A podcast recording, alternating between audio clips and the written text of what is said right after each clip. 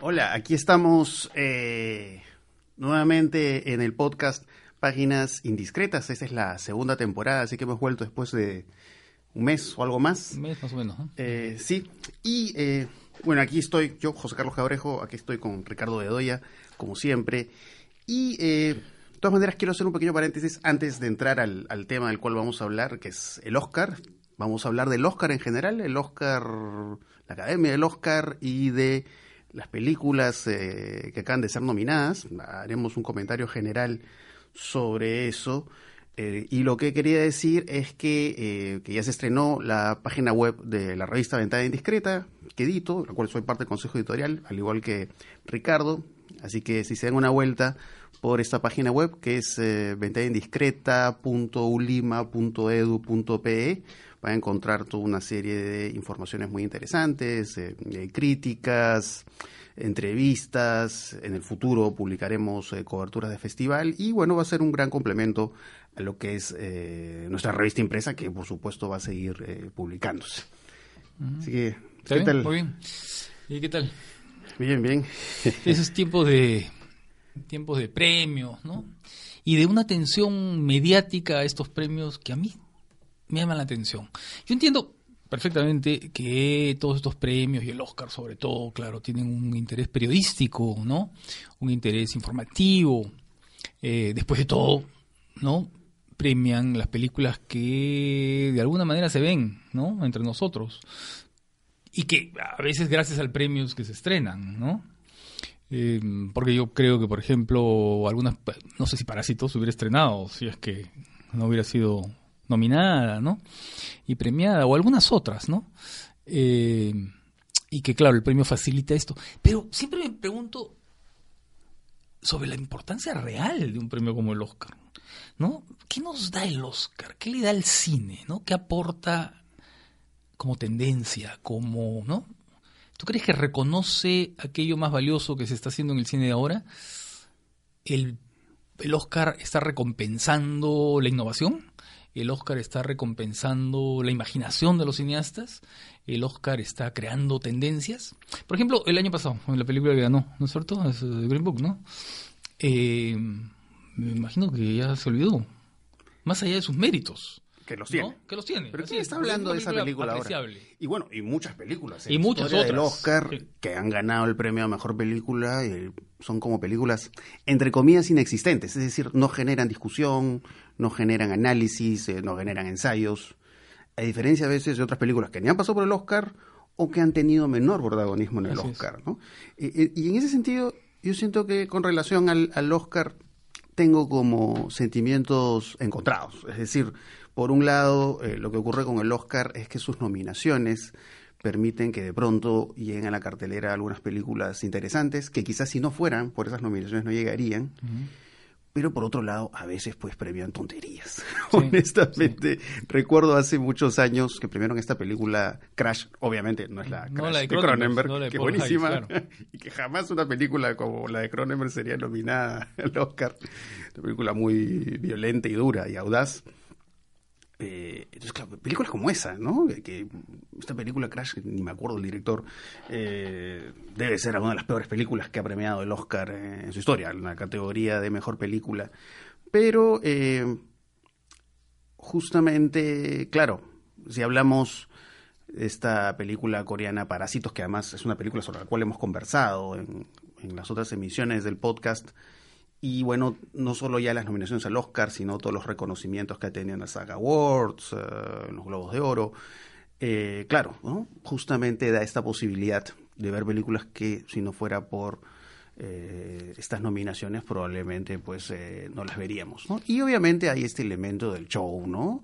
Que más allá de la calidad de las películas, eh, bueno, la gente pues está atenta a lo que pasa, hay este asunto del glamour, ¿no? Hay todo este desfile de estrellas, ¿no? Ahora, bueno, tenemos estos eh, festivales, bueno, la dinámica del festival obviamente es distinta a la de la academia, donde, bueno, también hay glamour, ¿no? O sea, te vas, yo que sé, al Festival de Cannes y Sí, también claro. están las estrellas, está la alfombra roja, pero no hay punto de comparación entre la selección de películas que uno puede encontrar en el festival, a pesar que a veces también sus premios a la Palma de Oro, no siempre, pero a veces son absolutamente cuestionables. ¿Qué es el problema de los premios? ¿no? Los premios, ¿qué cosa encarnan? Encarnan el espíritu de un momento, de pronto, a veces. O el gusto de los jurados, y ahí no salen, ¿no? Eh, o una moda muy pasajera, ¿no? O un tema en discusión que de pronto la película encarna de determinada forma y que en consecuencia se premia por eso, ¿no? Eh, es decir, hay una cosa coyuntural en los premios que no hacen que la película premiada sea aquella que resulta más destacada Claro, necesariamente. se, se pasa por encima de sus méritos artísticos, ¿no? Claro. Y termina siendo este tema de coyuntura y a ver, ese tema en particular, qué forma, vamos a decir, interesante se trata en esta película, pero de pronto dejas de lado películas que expresivamente hablando son mucho mejores, ¿no? Hace un tiempo pasó, por ejemplo, con un director como Michael Moore, ¿no? Fue premiado en el Oscar por Bowling for Columbine, que es este documental sobre el asunto del La matanza de Columbine. la importancia cultural de las armas, negativa, por Claro. supuesto, en Estados Unidos y de pronto recibió un premio en el Festival de Cannes por sí. Fahrenheit 911. Entonces son estos temas de actualidad Sí. que terminan inclinando el premio hacia una película, pero no es que necesariamente, y acá nuevamente ya centrándonos en el Oscar, haya realmente una mm, absoluta preocupación por lo que es el hecho de hablar de una buena película. Claro. Y además porque el tiempo decanta las películas, ¿no? Decanta la opinión, o sea, el tiempo va va esclareciendo a veces eh, el juicio sobre una película, ¿no? Y por otro lado, el Oscar no mira, ¿no? No mira todo el cine de los Estados Unidos, ni siquiera el cine del mundo. Si no mira todo el cine de los Estados en Unidos, Estados Unidos, ¿no, ¿no? es cierto? Eh, en el que se está haciendo películas mucho más creativas, mucho más provocadoras e interesantes que ni siquiera son mencionadas, ¿no? Es decir, el, el Oscar es un premio, eh, es un premio de prestigio, o sea, es el presti- o sea, es el que premia lo que Hollywood considera que le da prestigio, ¿no? Es decir, es el premio a sí mismo, es el premio a aquella imagen que Hollywood busca proyectar en el mundo, ¿no? Entonces eh, puede ser un año un Hollywood mucho más liberal y comprometido con una causa, ¿no es cierto? O puede ser un Hollywood mucho más vinculado con, con un espectáculo, digamos, eh, de calidad, ¿no? Eh, pero hay, por ejemplo, cosas que siempre me han llamado la atención en el Oscar que Hollywood es la industria eh, popular, ¿no es cierto? La que hizo siempre el cine eh, popular, el cine que veía, que hasta ahora bueno, he visto por, por las masas, ¿no? Pero, por ejemplo, en la época clásica, mira tú cómo los géneros más arraigados, por ejemplo, el western, ¿no? No era recompensado, porque se consideraba que el western era un género de segunda categoría, ¿no? Apenas hay dos westerns, me parece, dos o tres westerns premiados en toda la historia de la academia, ¿no? Mm, Cimarrón en los años 30, luego Los Imperdonables y Danza con Lobos, me parece.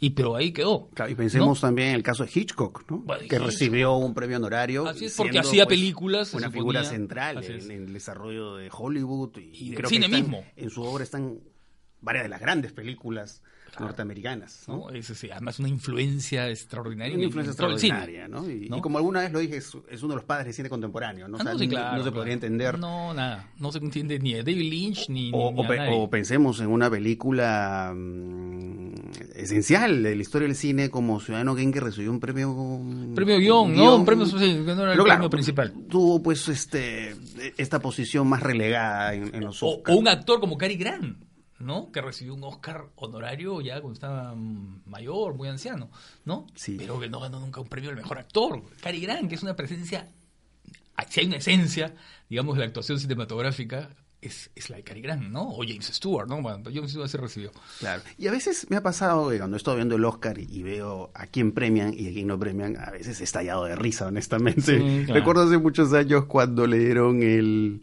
premio Mejor Director a, a Ron Howard por Una Mente Brillante y dejaban de lado a. David Lynch y a, a Altman. Sí, Sí.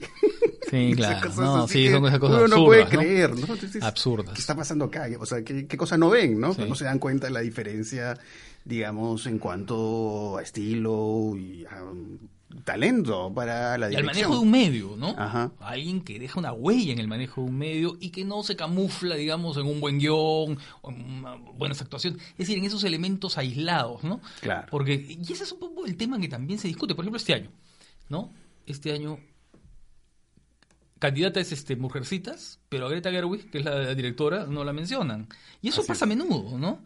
Es como que las películas, pues, este tuvieran eh, méritos que son como, no sé, pues satélites, ¿no? Porque están en torno de... O sea, si una película tiene méritos es porque el director ha sabido orquestar todos esos méritos, ¿no? La actuación, este, la fotografía, la dirección artística, la música, es, es esta especie de conjunción, el director entendido como un este como un director de orquesta, pues, ¿no es cierto? Claro. Que tiene que encontrar el tono justo y que corrige las cosas.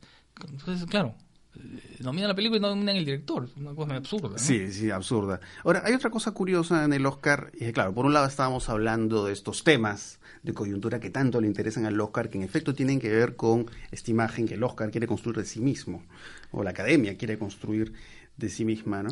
Pero también a veces notamos eh, en muchos eh, años esta preocupación por reconocer películas con altos valores de producción. Quizás eso mucho tenga que ver con que para eh, varios, eh, una película como 1917, que ya falta poco para que se estrene aquí en el Perú, eh, para algunos puede ser la favorita, ¿no? Es lo más probable que gane el Oscar. Y bueno, obviamente yo no puedo dar opinión de una película que no he visto, pero el hecho es que hay, hay, de todas maneras, toda una serie de películas muy, muy interesantes en, esta lista de, de nominadas a Mejor Película. Ford versus Ferrari, eh, The Irishman. Bueno, Joker que hemos conversado bastante. Joker, bueno, no, es un título que me guste mucho, no me parece malo, mm. pero bueno, tampoco. yo no hubiera puesto eh, nominada Mejor Película. Marriage Story, eh, Parásitos, Eras una vez en Hollywood. de todas maneras, hay títulos atractivos aquí, ¿no?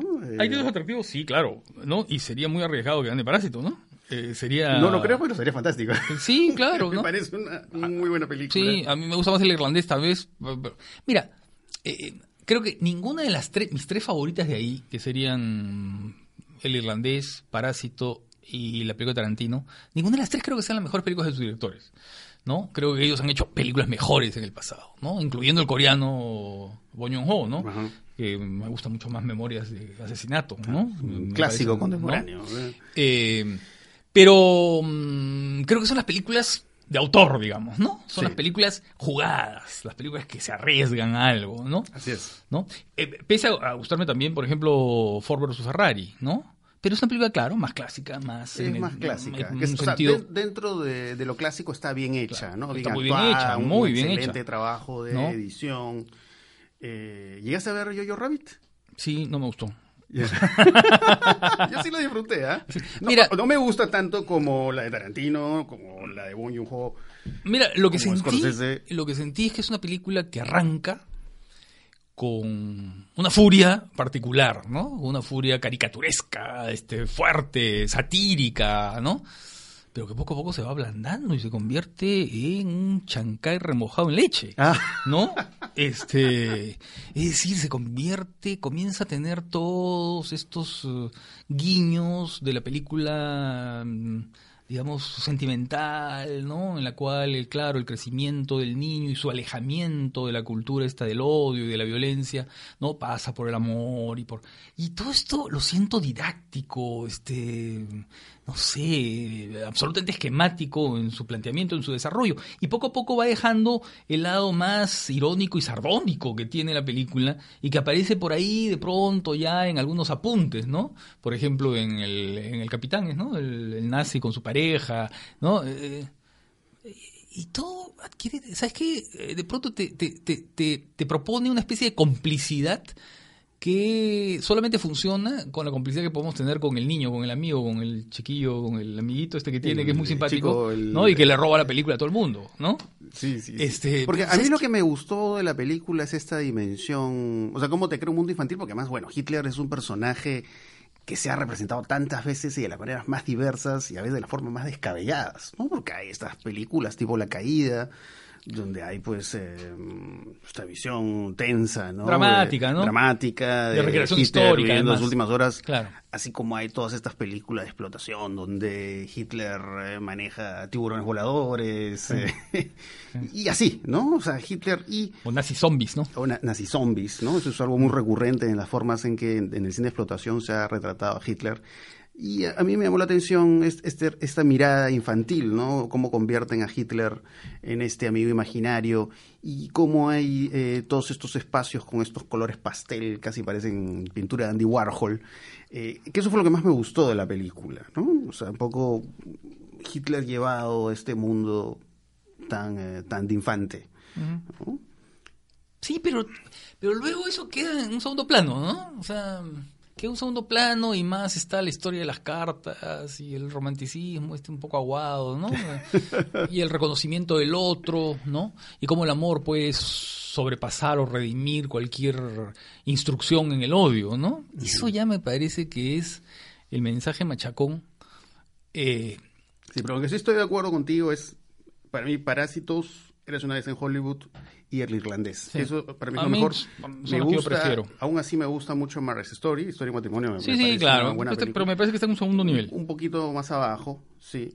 Y Ford vs Ferrari está bien, pero Yo diría es que sí. como una película más clásica. Sí, más clásica, muy bien hecha, No y muy bien tiene- actuada, y muy sólida. Claro.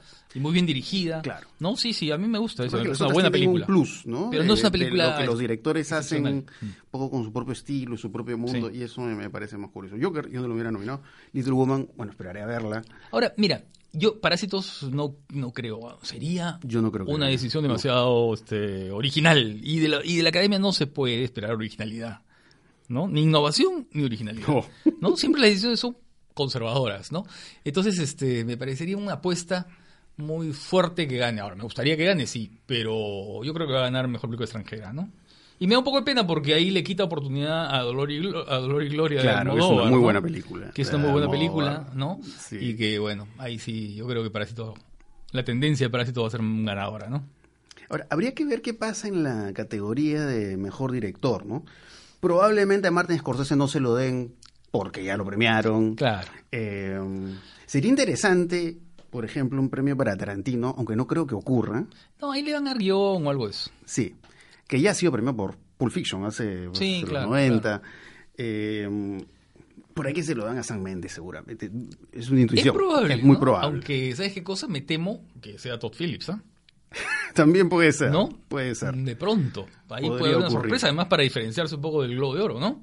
Claro, para no además- repetir los premios del Globo sí, de Oro. Sí, pues porque además eh, Joker es esta película que también de forma muy curiosa retrata estas estos intereses del Oscar, vamos a decir, Sí, porque claro. Joker pues encarna este Claro. personaje que de alguna manera representa estos personajes que no se sienten integrados a la sociedad, ¿no? Claro, Sea por ser parte yo que es una minoría racial, cosas por el Por estilo. lo que fuere. Y eso eh, podría jugar el a favor de la salud mental. La salud mental. Pero además, de alguna manera, es un personaje salido del universo de los superhéroes y de la historieta, pero que este, adquiere un perfil propio y de prestigio y serio, que está hablando de otras cosas, no es el espectáculo de Marvel, ¿no es cierto? Es decir, eh, sale del universo de los superhéroes, pero no es del parque temático que el- del que hablaba Claro. Scorsese, ¿no? Así es. Entonces, eso, es- eso, no sé, puede que le dé alguna posibilidad, ¿ah? Ahora, reflexionar sobre el caso de Tarantino, tanto en, en- en lo que es la, la nominación a, a Érase una vez en Hollywood como su no- nominación como mejor director, pero siento que, o sea, honestamente yo no creo que tenga opción para ganar a mejor película. Eh, claro, o sea, reconocen que es una buena película, que es una película eh, entretenida, en medio incluso de estos juegos que hace con el guion que escapan Sí. de los clichés y las convenciones.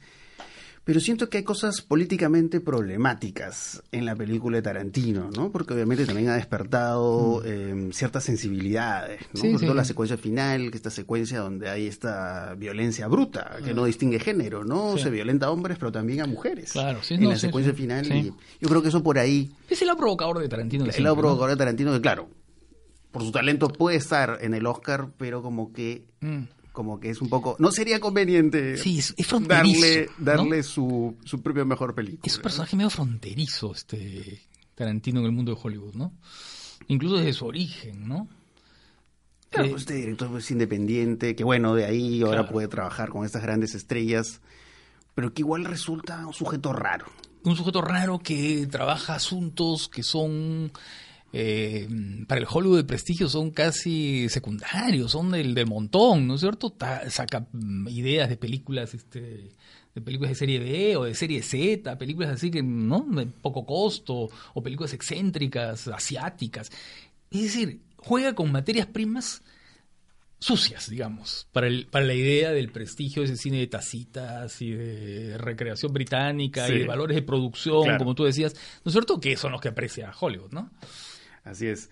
Eh, sí, sí, por eso yo, yo creo que no, Tarantino no creo que tenga mayores opciones, ¿no? Pero, pero aunque sea como director sería muy interesante, digamos, como sí, reconocimiento claro, porque es un personaje Eh, tiene una trascendencia cultural, ¿no? Cultural y una influencia brutal. ¿Cuántas Brutal, películas, claro. ¿no es cierto?, están hechas a imagen y semejanza Con de- la sensibilidad de Tarantino. Así Claro. es, ¿no? Vinieron todas estas películas, tipo Uh, como las de, cualquier las de Guy. Ritchie. Un montón de películas. Incluso podemos ver la influencia de Tarantino en series, ¿no? Hay Sí, toques claro. tarantinescos en Sí, Breaking Bad. Breaking Bad, en- en todo, Entonces, yo La que- violencia representada en el cine no es la misma, ¿no es cierto?, a partir de Tarantino. Así ¿no? es. Hay siempre un lado tarantinesco, ¿no? Claro, ¿no? Sea, esta Salvo que sean directores que desenfrenada también y a la vez claro. mezclada con este humor. Claro, así como en una época la violencia de Peckinpah influyó tanto, ¿no?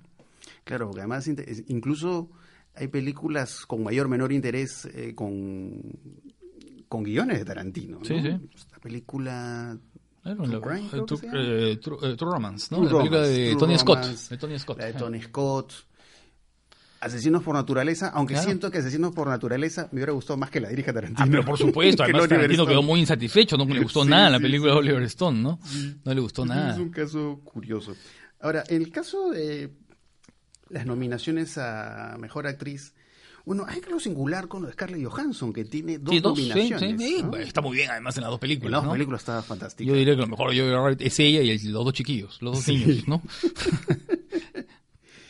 Sí, eh, aunque es curioso, ¿no? Porque en los premios a Mejor Actor o Mejor Actriz en el Oscar, siento que no solo hay un reconocimiento al talento actoral, sino a la máscara. A la veces, performance. la- claro. Claro, tienes que sudar, eh, tienes que ¿no? sudar. eh, Tienes que ponerte y- cosas y tu- encima. a veces tu rostro tiene que mutar, Sí, transformarse.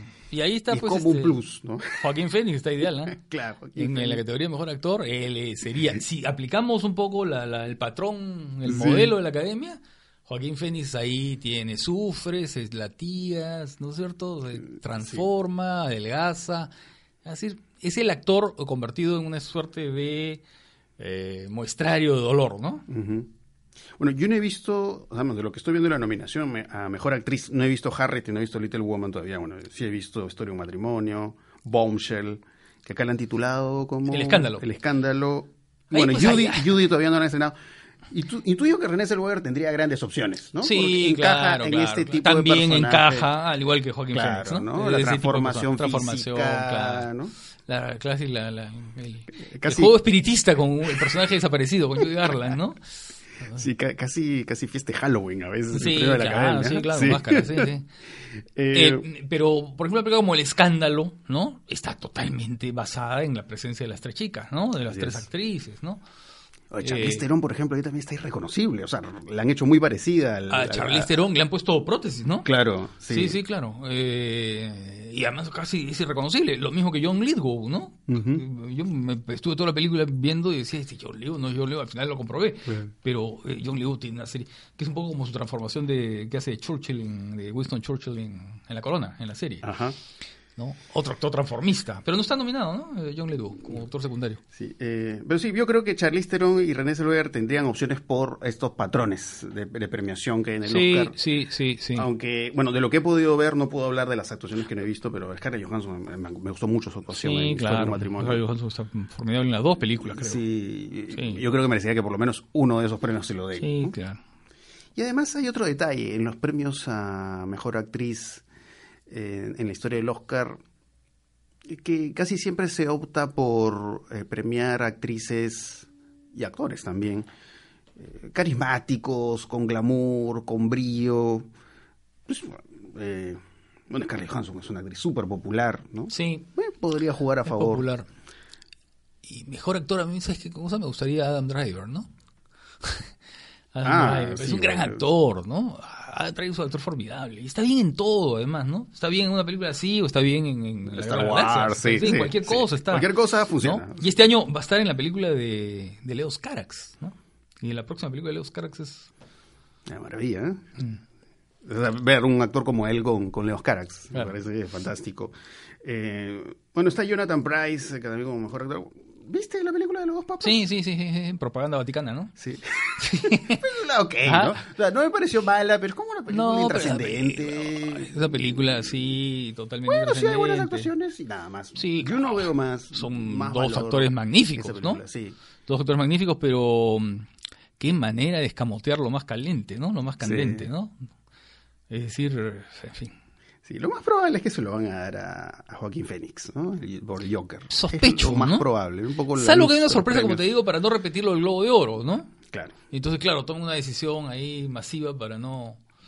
O en todo caso que se lo den a Driver, no sé. Yo prefiero... A mí me gustaría que se le den a No, no está mal lo de Antonio Banderas en Ah, no, Gloria. Antonio Banderas también, ¿no? Sí me gustó la actuación de Leonardo DiCaprio en Gracias Sí, en Hollywood. también. Yo creo que todas las actuaciones son buenas actuaciones. Sí, sí. ¿no? Pero claro, uno tiene más afinidades a veces con un tipo de actuación, con un estilo, o incluso con la personalidad del actor, ¿no? Así es. Que, que con otras, ¿no? Y, y mejor película extranjera yo creo que gana Parásito. Ah, ¿no? es lo más, es lo más seguro, Es ¿no? lo más seguro, ¿no? Y, que, Salvo- y que ha logrado cosas, pues, que, salvo que que no logró otras películas extranjeras. Existe la Wars, gran sorpresa ejemplo. y gane mejor película y le den mejor película extranjera a otra, ¿no? Pero Sería buenísimo ¿ah? que se lo haga no lo sé, ¿no? y Bastante le den a Dolor a. Gloria o no sé. Pero no, yo creo que Parásito es la, es la fuerte ahí. Sí. ¿no? Mira, pero todo son especulaciones, pues, ¿no? Porque Así a la es. larga, eh, ¿cómo poder... Uno puede suponer por tendencias, ¿no? Por tendencia, por lo que se dice, por cierto clima, ¿no? Pero, en realidad, votan Sí, ahora el Joker, varios miles de personas. Joker es la película con más eh, nominaciones, aunque eso tampoco suele ser garantía de que te lleves No. el premio a mejor película. Mm, eso sí. es algo curioso. A veces ocurre, pero no siempre. Mm. ¿no? Pero sí, yo creo que Joaquín Phoenix por ahí va a ganar. Y premios técnicos que va a ganar, yo creo que va a ganar varios premios técnicos desde 1917, ¿no? Sí, por lo que he leído. Por los efectos especiales, los efectos especiales, eh, eh, coser, surcir, un surcir invisible de los cortes, ¿no? Para darle Sí. la idea de que un de que se trata Sí, de un plano hubiera sido, largo. hubiera sido interesantísimo poder verla, ¿no? Para conversar sobre ella, dado que, claro, tiene como una fuerte posibilidad de llevarse el, el premio a mejor película, ¿no? Los premios de guion, curiosamente, ahí también está Parásitos. Quién sabe, podría dar también la sorpresa. También, ahí. ¿no? Me gustó mucho el, el guion de Tarantino, de Once Upon a Time Hollywood, me gustó mucho.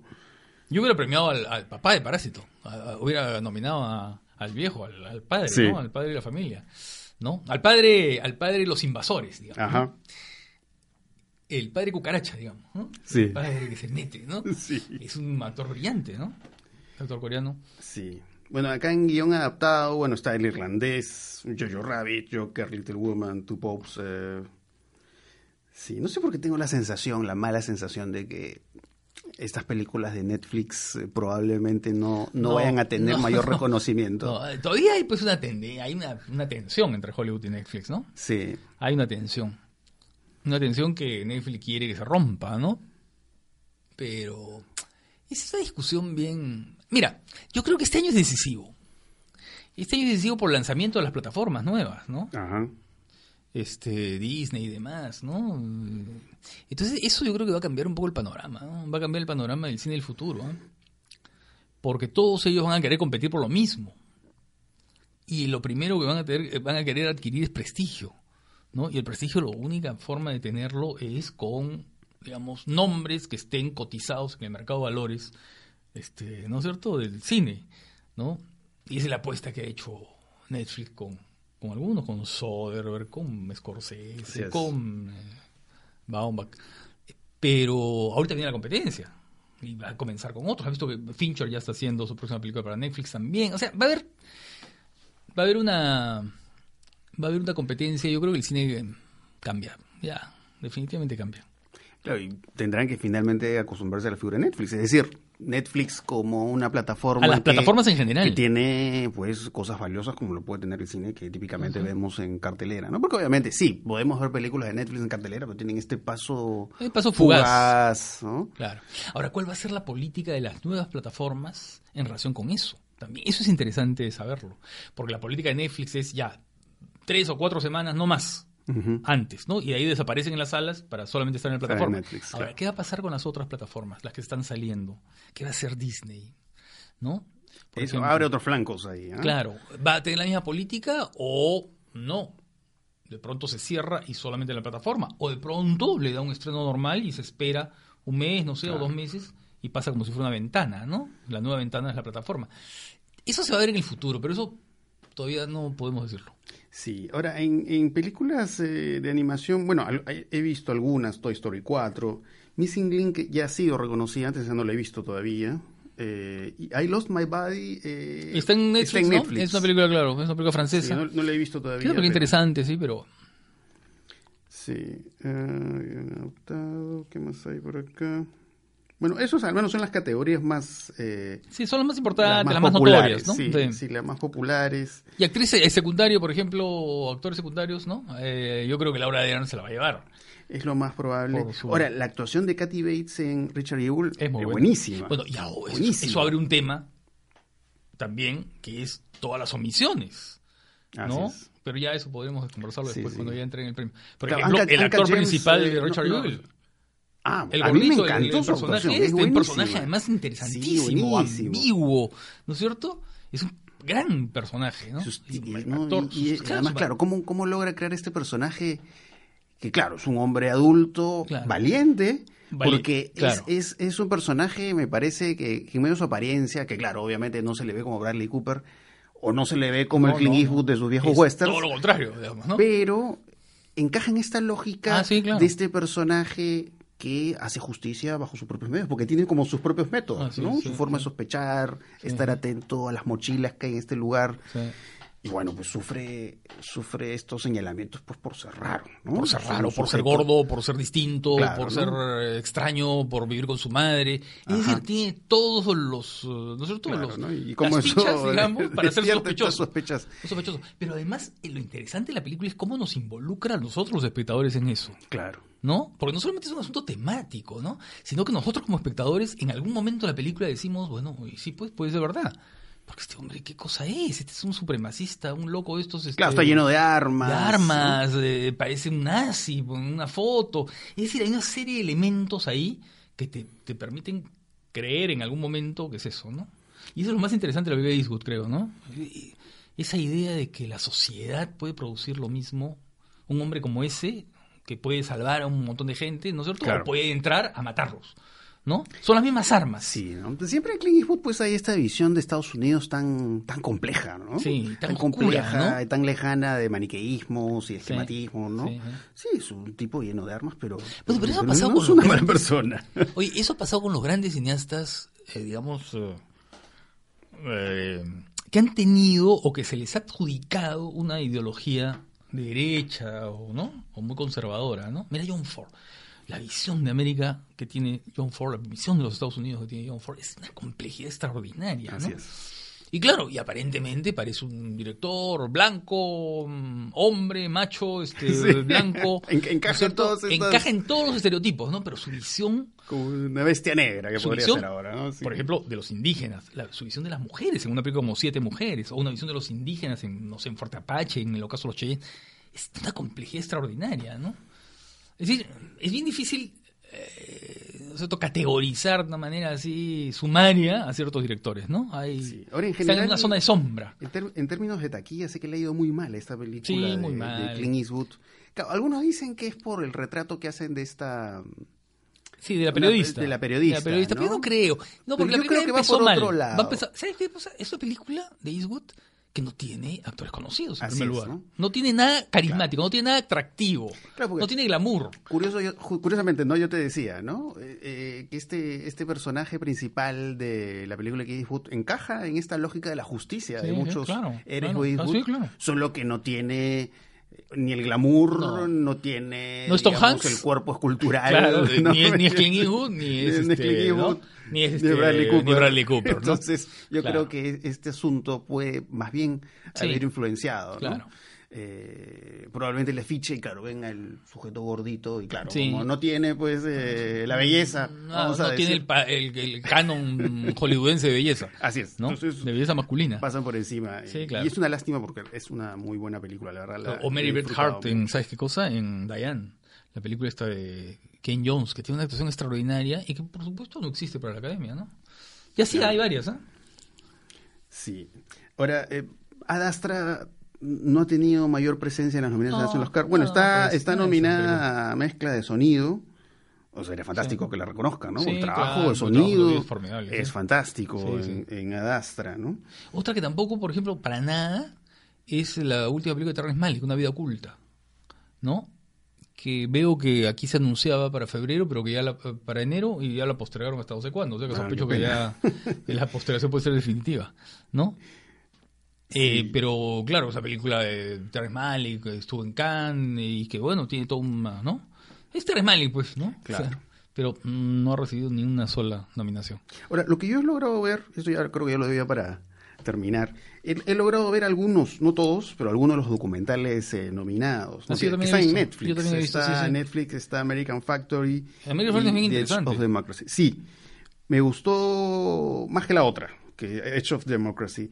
American Factory, claro, que estos eh, chinos que invierten en Estados Claro, Unidos claro. y se ve todo este, Este choque de culturas. cultural, ¿no? Qué interesante Claro. eso, ¿no? Y, eh, y, y bueno, hay esta visión pues muy crítica del, del capitalismo, por supuesto, pero que tampoco pasa por mostrar pues a, a este gran empresario chino como un monstruo, porque es, o sea, su retrato es muy humano, ¿no? Ah, sí, sí, sí, pero claro, hace claro. pues lo que sabe hacer, Sabe lo que claro, puede de pronto y lo que puede hacer en la China cruel. y que en Estados Unidos resulta totalmente distinto, ¿no? Claro. Entonces, pues, casi, casi inaceptable, ¿no? Sí, pero esto- estos eh, cruces, eh, choques culturales y cómo están retratados en el ¿Cómo está documental retratado? Sí, sí. son muy interesantes. interesante, Así ¿no? que se- sería bueno es un que, documental además este que vayan a Netflix a verlo. que apuesta por Obama, ¿no? Sí. Por la figura Obama, ¿no? Sí. Claro, Bueno, y anti-Trump. Sí, ¿no? y The Edge of Democracy, que es esta este Claro, documental sobre Brasil, ¿no? Sobre, la situación de Brasil. Sobre la caída de, ¿no? Claro, de Dilma Rousseff. es un documental explícito, digamos, en la cercanía que tiene. Ah, con- sí, claro, la simpatía que tiene con- con- con Dilma, Con ¿no? Dilma. Con Dilma. ¿no? Y por supuesto con, con, con el partido de, de Lula, Sí, ¿no? sí. Y claro, y anti. O sea, reconoce obviamente los errores y Claro. falencias que son considerables. sí, sí, pero pero, bueno, claro, toma hay- partido igual. hay- hay toma un Pero partido, bueno, sí. Pero sí, por eso el otro me pareció más complejo, más interesante, el de, Claro. el de American Factory. Lo que sorprende es que no ha estado nominado el documental sobre los hombres en la luna, el documental este sobre Apolo, Apolo 11, creo que no, Apolo 12. no me Sí. Bueno, el- sobre el proyecto espacial este que mandó el primer hombre a la luna, que es un documental interesantísimo, con un material, con un material de archivo eh, muy bien usado, ¿no? Sí. Ahora, alguna de las de las de los hay cortos eh, animados que están yo no los he visto, pero tengo entendido que al menos todos o casi todos están en YouTube, Sí, creo. Así que bueno, ahí, ahí sí yo no puedo hablar no ahí sí pueden eh, explorar, que es lo que yo trataré de hacer. A ver para tratar de darle más gracia al visionado del Oscar. Bueno, y ahí quedamos, ¿ah? Sí, yo creo que ya hemos hablado de lo, Lo más suficiente. interesante de estas nominaciones. Así que, bueno, ya hemos retomado el podcast y ya seguiremos, eh, seguiremos conversando sobre Seguiremos cine. conversando, ¿no? Ya Así que- qué, cosa, qué películas vemos. Estén atentos a. Ah, yo te propongo acá, así te lo hago en, A ver, a ver. en público. Que creo que todas las semanas hablar de alguna película distinta. Una película que se pueda conseguir en el mercado, digamos. Me parece pero muy que bien, no ¿no? esté, ¿no?